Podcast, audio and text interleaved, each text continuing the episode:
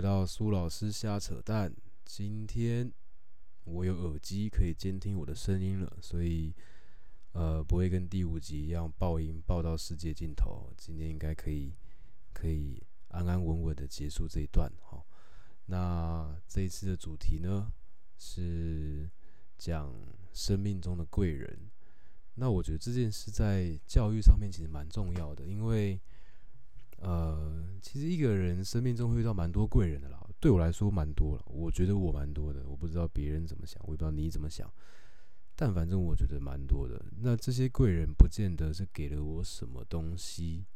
哎，应该这样讲，他不见得是给了我什么很直接的东西，他可能是用很多不同的方式给我带来了一些呃思考上的变化。或者是行为上的变化，那这些变化在呃我未来的生活里面，对我来说是一个正向的影响。我举极端例子，可能有人分手之后，就是突然一个暴瘦，暴瘦之后身材变很好啊，整个形象很棒棒啊，这样这也是一种好的影响嘛。以结果来说啦，虽然中间可能是有点痛苦哈，反正我自己觉得我的我的生活中的贵人是蛮多的。那呃，我也没有写草稿，呃，而且我也没有打算剪接，所以我只有刚刚开始之前稍微想一下，哎，有谁有谁有谁这样好，所以我就想到谁就讲谁这样子。那最后我才会再收尾讲一下我们在教育现场怎么样想尽办法成为那样的可以带来正向影响的那个贵人。好，当然这也不能，也不是说我有个贵人 SOP，就是我只要做完这些事情，我就会成为眼前这个人的贵人。我目前是没有，以后有没有机会有，我也不确定。哈，那我觉得，呃，我爸势必是我生命中的贵人。我觉得我爸虽然虽然呃不曾提及他是我的贵人这件事情，但但回想很多我现在的，呃，不对，不是回想，想一下我现在的很多原则跟我今天的这个状态这件事情，我觉得受他影响是。是蛮大的，就是，呃，我讲一下我爸的经历，呃，背景。其实如果跟我比较熟的朋友都知道，但我今天就公诸于众啊。如果刚好有人听到，就听到，算你赚到这样子哈。诶，他是个蛮奇葩的人。我先讲，我爷爷是九份人，然后呃，我爸在哪出分，在哪出生，应该也在九份出生，这我忘记了。我有机会再宝贝问他，也不用问亲戚就好了，反正他应该也是九份出生的。然后因为，呃，我爷爷是那种九份掏金的，所以掏金那边就是就是大家血气方刚嘛，就是各种打架，从小打到大的。所以爷爷那一辈基本上就是就是呃掏金、打架、喝酒之类的这样。那我爸呢，就是在这样子的环境下，他也合理。变成一个霸气外露的人，但我爸蛮特别的是，他的文采有点厉害，感觉不太像是这个时代的人，就是他有点像古人。那他呢，在很年轻的时候就当了报社总编辑。那呃，后来呢，因为他太年轻，就过得太爽，所以出了一些状况。呃，那这些状况也让他背了一些债务，这样。那这些债务呢，就是真的蛮大的。以当时那个年代那个数字来看，我推测应该也四十几年前啦。那个时候那些数字真的是巨款，哦。就我所知，就我所知啊，那个时代好像是是过过千万的那个时候。那呃，所以就很惨嘛。那因为他那个时候被被追债，所以。他为了要保护自己，因为他说他有讲过，他说他那个时候基本上口袋里面只会有零钱，啊，没有任何的存款，所以基本上就是呃生活面也岌岌可危。那因为他一直以来就是那种很很有兄弟气息的人啦，就如果认识我的，就会觉得好像可能是我的 Turbo 版的样子就对了。那他长得也很有兄弟的样子，就整体就是一个兄弟，好，所以。呃，他那个时候就进了一个帮派，那进去了之后呢，他也很快的就有一些小弟跟在他后面，那跟在他后面呢，就有人可以保护他了嘛？那因为他本人他本来就是一个也是有智慧的，然后有义气、懂做事、懂交际的，所以在里面他也他自己也没招什么麻烦，但就是在里面也混得还可以，所以带了一些人在后面跟着他，小弟跟着他，觉得是受到大哥保护，但其实对我爸来讲，有他们才是他现在的保护。然后也顺便可以保护家里。那时候已经跟我妈结婚了嘛。那后来，呃，是因为，呃，我出生，就我所知，是因为我出生了，所以我爸就觉得，呃，他得想办法脱离那个圈子，因为这样的生活毕竟还是不稳定，所以就想办法脱离那个地方。那脱离之后，他做什么呢？他那段时间做的是便当店，因为我爸很会做菜，所以。呃，他就很自然而然的开了间便当店，怎么开成的我当然不记得，那个时候我幼稚园都不到，所以反正我就就知道他们开了便当店，然后生意也很好，但是开的时间应该没有非常久，因为便当店就我爸妈两个人做，其实极累。一般便当店你进去看里面的员工应该很少两个人的，但我爸妈就是整天这样，然后我爸从早上五点。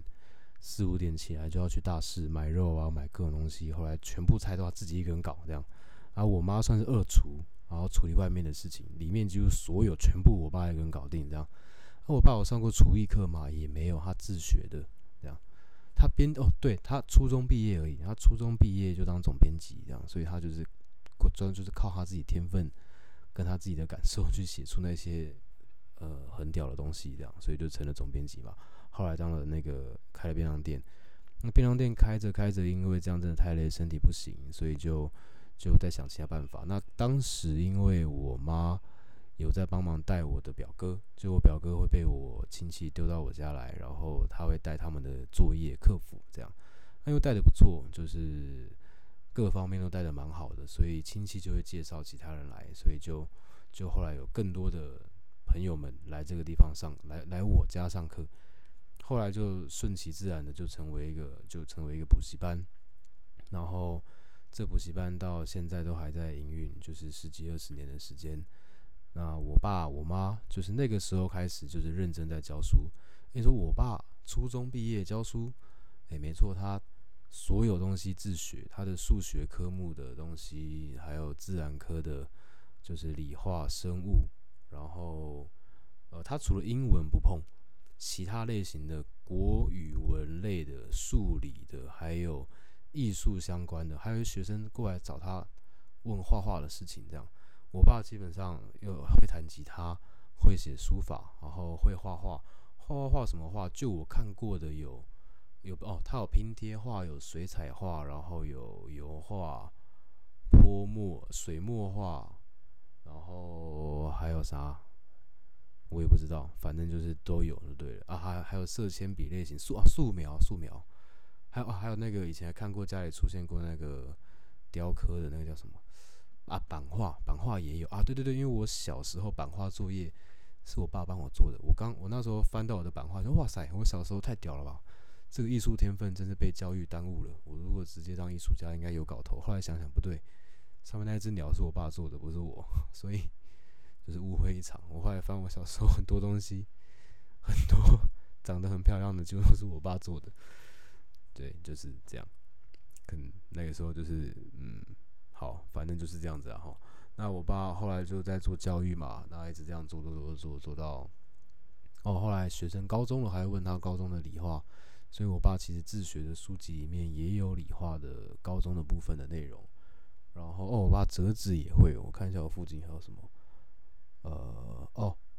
我爸自己学算命，那个易经、老子、庄子这种，他也都都在看。然后，所以算命里面的面相，然后风水这种东西，他全部都有。所以旁边有一本是他帮身边的所有人算那个算命、看手相啊、看面相的一个记录册，这样就是对。然后呢，那个什么修水电啊，就家里的。教室的接电这件事情，我其实之前有问过身边的朋友，他其他来帮我们这边帮忙做教室的那个装潢跟整修的调整嘛，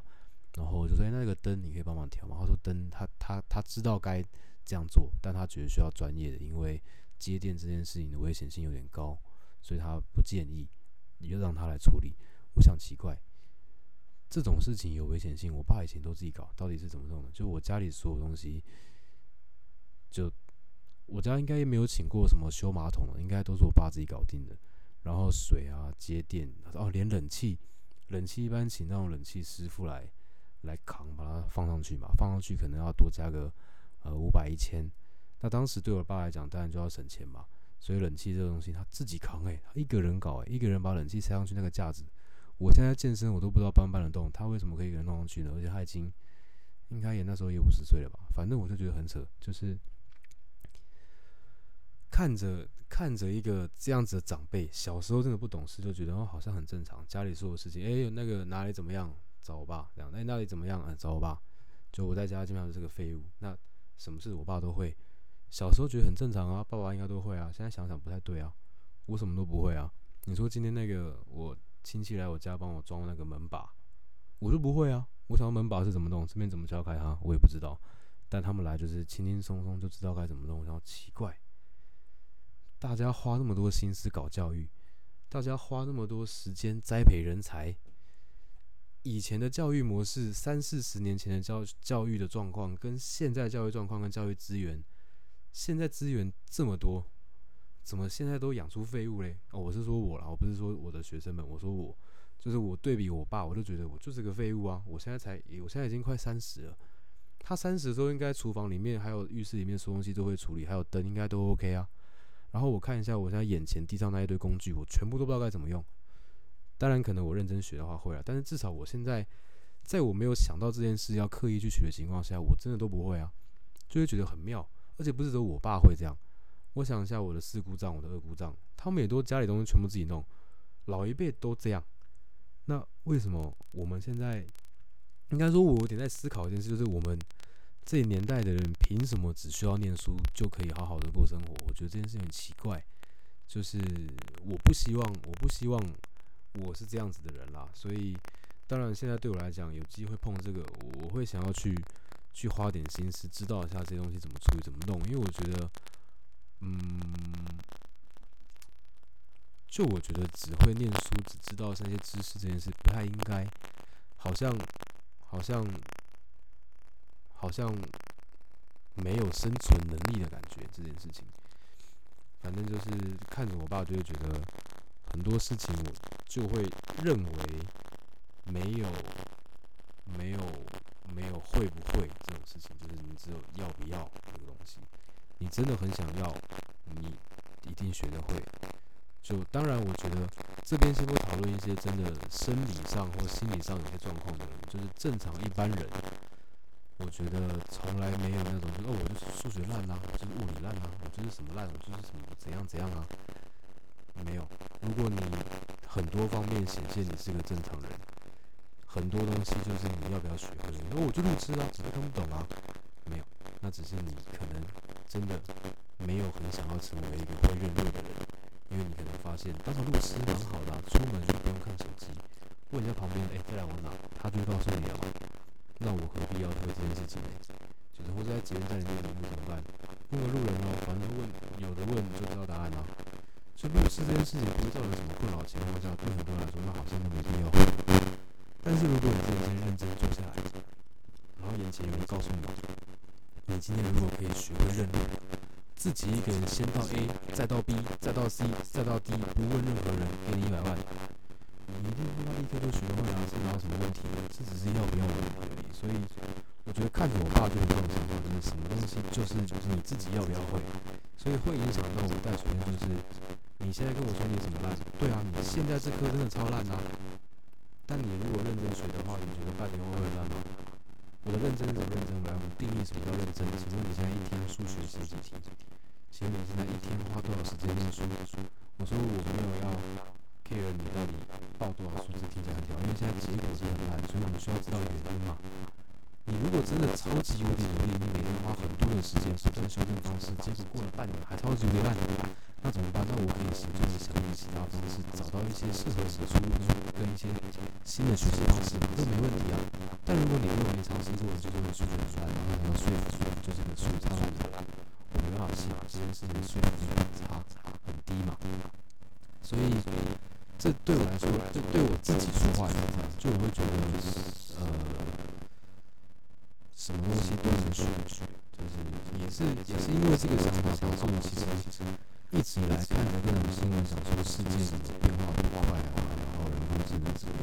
一直都不担心。从从我高中、大学、大学不担心，也是因为我觉得这件事情始终不会造成我生存上的困扰，因为我总是有办法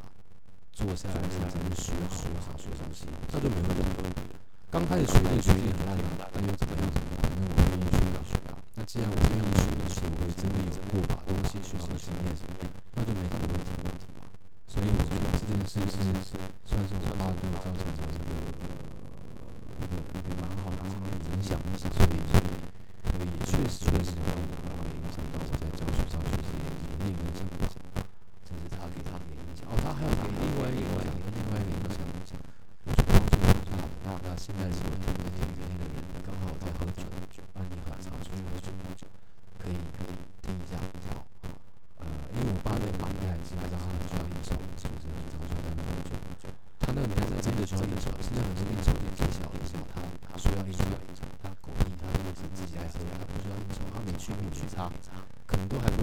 没来没来，但就是他就说他要去应酬，但是现在，但以前有挺多人是真的需要应酬，那个环境不太一样。那我爸是各种战斗能力出现出现，所以呃，我印象中小时候很常看到就是早上起来起来，我早上起来看到他睡在门口，就打在那个地方，或是有时还没睡，看到他开门开倒在门口，就很常倒在门口，怎么这么这么？他不是轻轻的说酒量很好，怎么那么长倒在门口？后来才去从身边的，他身边的人那边听才知道，哦，他真的是蛮能喝的。之外，他酒胆很强。所以其实我爸有跟我分享过他喝酒的一些想法。他说他其实自己知道他酒量不算不算是很好的，全面。好，不好笑。反正就是他的酒量就算是非常好的那种，就是中中上。为什么外面的人会把他定位为酒量间的人呢？是因为他在外面呃酒胆跟喝酒的的技巧很好。他说，呃，当然他的酒量可以让百分之六十到百分之八十的人都都不会来来搞他嘛，因为外面其实很多人在那种局里面喝酒跟新闻搞来搞去就不会。那我现在也过了那个时期，我现在就是理性饮酒的状态。那他那个时候就是他各种搞嘛。所以大概百分之六十到百分之八十的这个人酒量很好，又会喝，不要跟他乱来，这样就是都随意就好。但就会有一些比较上面酒量都是比较好的，他觉得不行，我就要跟你拼了，拼一口气。然后那个我爸就怎么说？他那个时候会有，就拿一杯很大杯的高粱，他们那时候就很常喝高粱，拿一个很大杯的高粱，然后放在我爸前面，就说来那个我们怎么样怎么样，输的把这杯干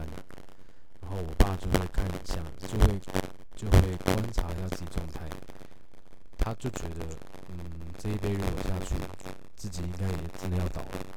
所以呢，他就会说啊，没关系啊，不要那么客气，他就从旁边拿一支新的高粱放在桌上，他说输了这杯这一瓶把它干下去这样，然后那个人就说哦好，那就我只是开玩笑，那个我们随意喝就好，随意喝就好，然后这件事就过了这样。所以，这是他之前在我国中的时候跟我讲故事。那当然，你说交给我干嘛呢？就至少在外面喝酒的时候，知道某些真的需要这样子的情况下，我就会变得跟他一样。但至少我觉得，就我目前至少做这个行业，我其实没有应酬的需求啦，就是现在还没有。那就算真的在外面喝酒的话，我也都喝的蛮正常的，也不太需要喝一支，也也不太需要干一支。这件事我也没干过这样哈。所以我觉得我这喝酒的一些想法也受他影响了。就是我其实国小就喝酒了，然后我爸好像更小，就我爷爷更小就喂我爸喝酒，然后我国小跟亲戚聚在一起的时候，他们就会给我喝酒，这样，就是，对，就是很常在喝酒的一个状态，这样。小时候，哎，不对，现现在还好了，现在还好，四五年前喝比较多，现在有比较节制，因为现在事情真的有点多。对，所以这是我爸带给我的影响，所以他对我来说算是个贵人哈。然后再来，我想讲的另外一个是是这这几个我一起讲好了，因为他们有共同点，就是我的国中班导，还有我的高中国文老师，还有我的国中英文老师。嗯，这几个国中班导，哎，不对，国小高年级的英文老师是国小吗？不对，不对，不对，不对，不对，不对，对对吗？啊，我忘了，反正是一个英文老师，然后还有国文老师，还有我的班导。那我说同一件是是同一件事情的原因，是因为，呃，他们算是强强化了我觉得成绩不是唯一的想法这件事情，所以自然的带进了我的生活跟我教学的一些想法。为什么这样讲呢？呃，前面有一集有提到我国中班导嘛，就是他是一个很很就事论事的人，不管你成绩多好，就是你只要做错事，一样把你电到飞起来，这样就是把你那个骂到体无完肤，就是很是非分明的老师这样。然后我的国小班导，不对，国中还没讲完。然后国中那个班导呢，他不会因为这个学生的状况不好、成绩不好，或是他是呃真的很后段的学生，就忽略了这个学生善良的本质。因为我们班当时有一个是过动儿，然后这个过动儿他在班上很常会呃不小心就那个那个压起来，就是就是可能有人讲了很好笑的笑话，他就会笑得超级疯狂，就会跟大家不一样，笑到全部的人都停了，他还在笑这样，或是疯到他回不来，他就会比。比一般人疯的时候更疯，但别人疯完，他还会再持续一段时间这样。但大部分时候，他至少还算是可以可以冷静的，还是还 OK，就我觉得还算还算稳当这样。那他呃在学校里面也有混，就也跟那一些小混混混在一起，这样就是裤子很低。我不知道现在听的人是不是你你那你那个年代的是不是这样啦？但我这年代是这样，我们国中就是流氓的裤子都很低，一定要露出红色跟黄色这种。很亮色系的内裤，这样。那他那时候就是就在那边混，然后常常在外面跟别人闹啊、呛啊，这样。真的有打架吗？还好，据我所知，好像真的没有打得很凶，但就很常跟着一些小小混混在跑来跑去，这样。所以这种就是对很多老师来讲的问题学生，但是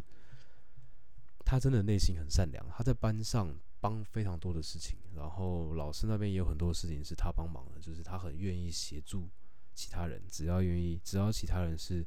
是可以跟他正常相处，他很愿意帮忙。所以我记得他那个时候就超级帮我这样。我忘忘记我坦白讲忘记他帮了我什么事情，但我只记得一个画面是，他很常跑来我这里，然后露出那种很萌的表情，这样就是之类。那也是会呛我啦，但就是大部分时候他是会他是会处在一个很和善的状态对我。然后我也很记得班导在班上有多次提到他。就是都是属于夸奖类型的话，所以其实我们班并没有他不是在班上受到排挤的人，就即使他很常让班上状况有一点混乱，但其实大家都觉得他真的是个善良的人，所以老师起到一个很好的作用，让我们知道，呃，一个人到底好不好这件事情，并不是这么的不，并不能用单向的单单一事件或是很偏颇的部分去做判断。就是至少对我们来讲，他确实是一个很善良，但只是因为过动，所以很多时候情绪比较难控制的一个状况而已。这样子，那是国中班导嘛？那我的某一个英文老师，我真的忘记是国，应该是国小啊？对对对，是国小。因为我记得我那时候，我这件事记超级久诶，我只记得那时候我们班上分组，然后是分五组还是六组，然后会把那个桌子并在一起，然后我是。呃，老师站在讲台上往下看的话，我是他右前方最远的那一组，这样。然后，因为那时候在刚学英文，所以很多单词都很新鲜。那大家知道，学一个语言最先需要注意的单词一定是脏话嘛？这是很正常的，就是应该算是通则。那我也就很自然的，就是哎，这是我第一次在课本上面看到有“屎”这个单字，所以我在课我在班上就是。我忘记我声音多大了，反正我是讲了 shit 这样，我就讲了，然后哦，那个老师脸直接变，就是我觉得我应该也没讲那么大声，应该只是因为刚好那时候不小心安静了一下，所以我的声音不小心比较大声，这感觉很像是大家在唱歌，在 KTV 里面的时候，你在跟隔壁人聊天聊很大声，为什么聊很大声？因为旁边在唱歌嘛，他们拿麦克风唱啊，你讲话一定要很大声，不然怎么听得到？结果你讲讲讲讲，突然之间这首歌被卡掉，直接一个空白，超级安静，那句话都直接全场都听到嘛，感觉很像。所以那时候老师都听到，听得很清楚，他就直接叫我站起来，哦，直接暴走，大暴骂这样，就把我就是我的站子被他定，就因为这个 shit，好，就这件事有什么意义吗？有，因为我太常看到很多成绩好的学生在各个地方都有特权。但我觉得我运气不知道算好还是不好，我很常遇到那种就是没那么在意成绩的老师，这样，所以我很常被电，就是各种被电翻。我在国小的时候，应该是正常情况下应该都是班上第一名，正常情况下应该都是，但我就不知道为什么，就是一直被骂。反正那时候，但这次是有理由的，这已经跟第二集不一样，这一次是有理由的了，就我觉得合理。我那个我理亏，我在班上骂脏话被全班人听见嘛，我当然需要被被叫起来骂，所以就是。就是这样子，然后这是英文老师，我高中的国文老师跟这英文老师很像，也是属于道德挂的，就是很重视那些言辞上的东西。虽然高中这一次被骂，我觉得比较有点不太一样。我我国小这一次是知道自己真的错了，但我高中那时候是真蛮纳闷的。呃，那个时候很纳闷啊，现在当然长大一点，你会觉得好了，那时候好像 是有点不妥。我那时候只是。就是呃，国文老师是哎，也是一个女老师，是一个很呃，其他也蛮有趣的，她也是一个蛮有趣的老师，这样，然后也也蛮跟大家相处蛮好，蛮融洽，蛮活泼的，就是呃，不是那种死气沉沉的老师，是蛮有趣的老师。然后呃，我忘记前面的状况了，反正我当时就只是举手，然后老师就点我，因为我知道讲话要举手嘛，然后我想出去一下，我就跟老师说：“老师，我要大便。”哦，直接跟那个国小一样，在被电翻啊，电脑爆炸。然后我就想说，不是啊啊，我只是想说，我如果想说我要上厕所，我怕我太久才回来，你会觉得我在骗你啊，所以我得让人知道我要去大便，因为我大便要很久，就是我某部分有洁癖，所以我大便一定很久啊。学校那种地方是蹲着上的，对我来说很痛苦，所以我要先告诉你我要去大便，让你有个心理的。心理准备，我会离开这个教室很久。那样，我当时想法其实就是这样。但总而言之，还是被电翻了。所以就是后来就觉得，好了，那就是还是要很重视一下那个那个在公众前发表的时候一些用词。这也是为什么现在录这种不错的原因，就是因为这不算公众场合啊，听到的人实在是不多哈。好，所以那个时候是这样。那。呃，我高中的状况其实也不错，就是我我都我没有那种无限享受特权的感觉，会觉得我在很多时候是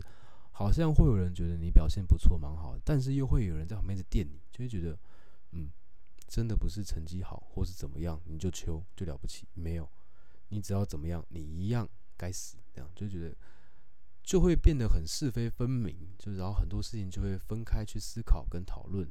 就不会像很多现在我们知道的，有一些就是你成绩好，你就可以在在在学校横着走啊，干嘛的这种这这种事情，在我那个时候就很少发生。所以这老师对我来说，嗯，现在都会觉得如果有这个机会，然后有一些还有联络了，但其实都没那么深。但就会觉得如果有机会再见面聊聊的话，其实都都蛮好的。对我来说，就是。我无法否认，现在的很多的的想法，很多的很多的原则都跟当时有关，嗯，所以这些这些例子应该还有一些贵人，我刚刚有想到了，但我现在忘了，所以我也没打算讲，也没打算想了，因为这样空白太久，不太好意思。所以总结一下呢，就是前面这些例子，呃，他们对我来说是贵人，那对我现在身份来讲。我们在教育现场能做什么事情，让自己更有机会对这个人产生一个长远的影响？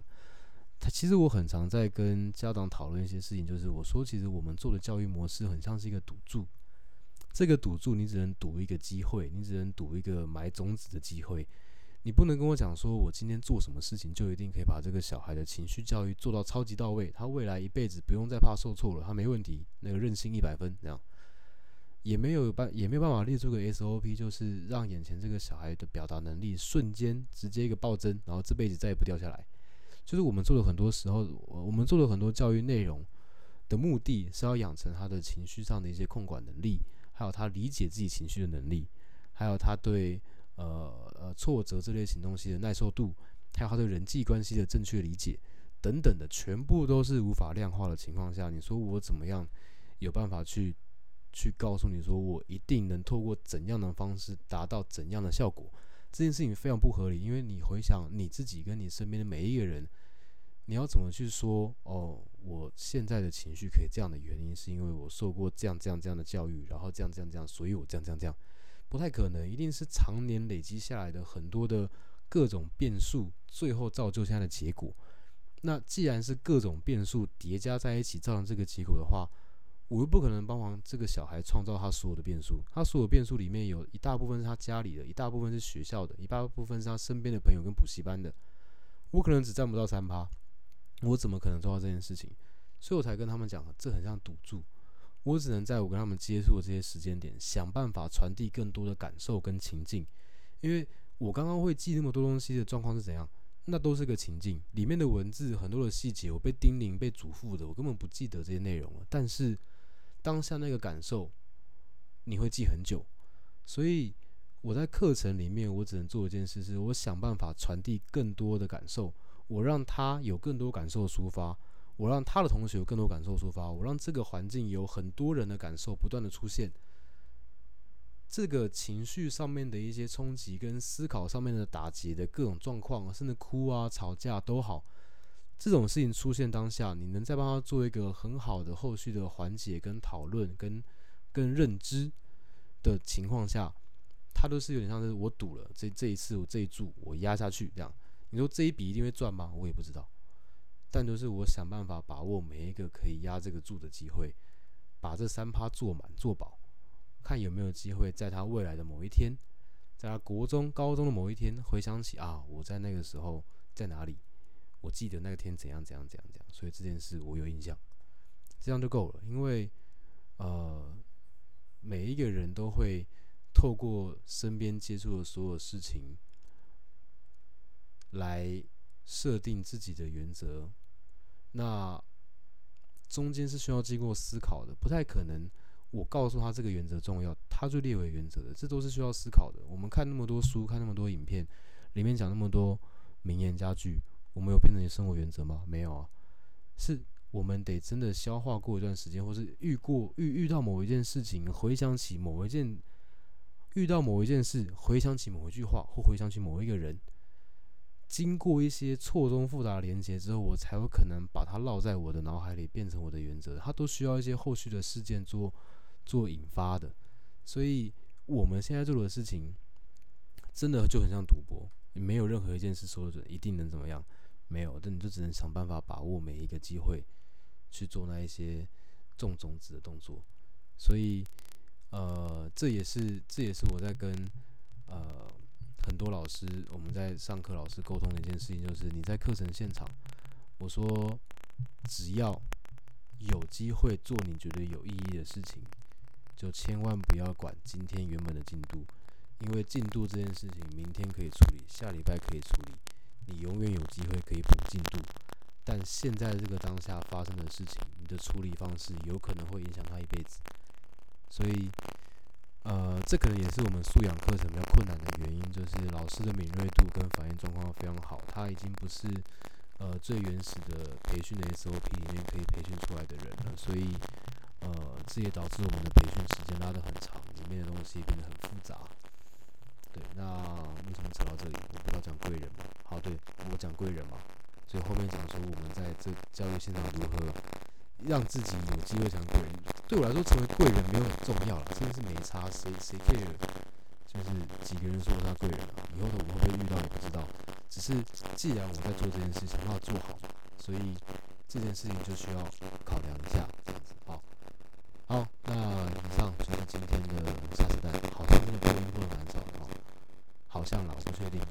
那如果你听到这边发现还是超级过，你要跟我说，我再想办法。好，那诶，下面连接处应该一样，连接照放。呃，粉丝页、官网、YouTube 频道，然后还有啥？呃，没了，没了这样。呃，如果有兴趣，可以在这上面看一看，然后有想法可以联系我。那有活动要邀请我参加也可以，就是如果有些